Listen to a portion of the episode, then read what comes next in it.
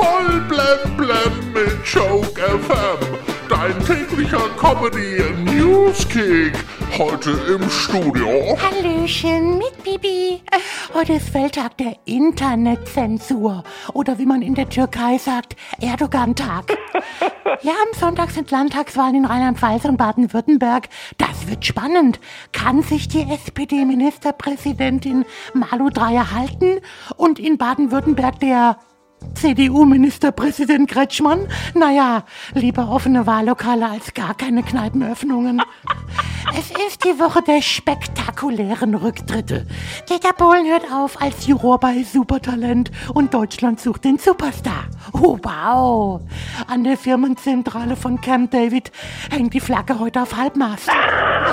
Ich finde dafür, dass Dieter Bohlen nicht singen kann, ja, hat er sich verdammt lange bei DSDS gehalten. Ach, was für ein Jahr. Angela Merkel hört auf, Jogi Löw hört auf, Dieter Bohlen hört auf. Daran könnte sich das Virus mal ein Beispiel nehmen. Ja, Jogi Löw holt anscheinend Thomas Müller und Mats Hummels für die EM zurück in die Nationalmannschaft. Und wenn das nicht reicht, ja, dann will er auch noch Lothar Matthäus und Paul Breitner holen.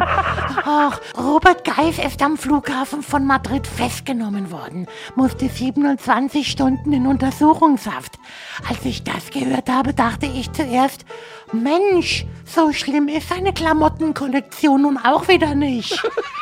Kommen wir zum Schluss noch zum Wetter.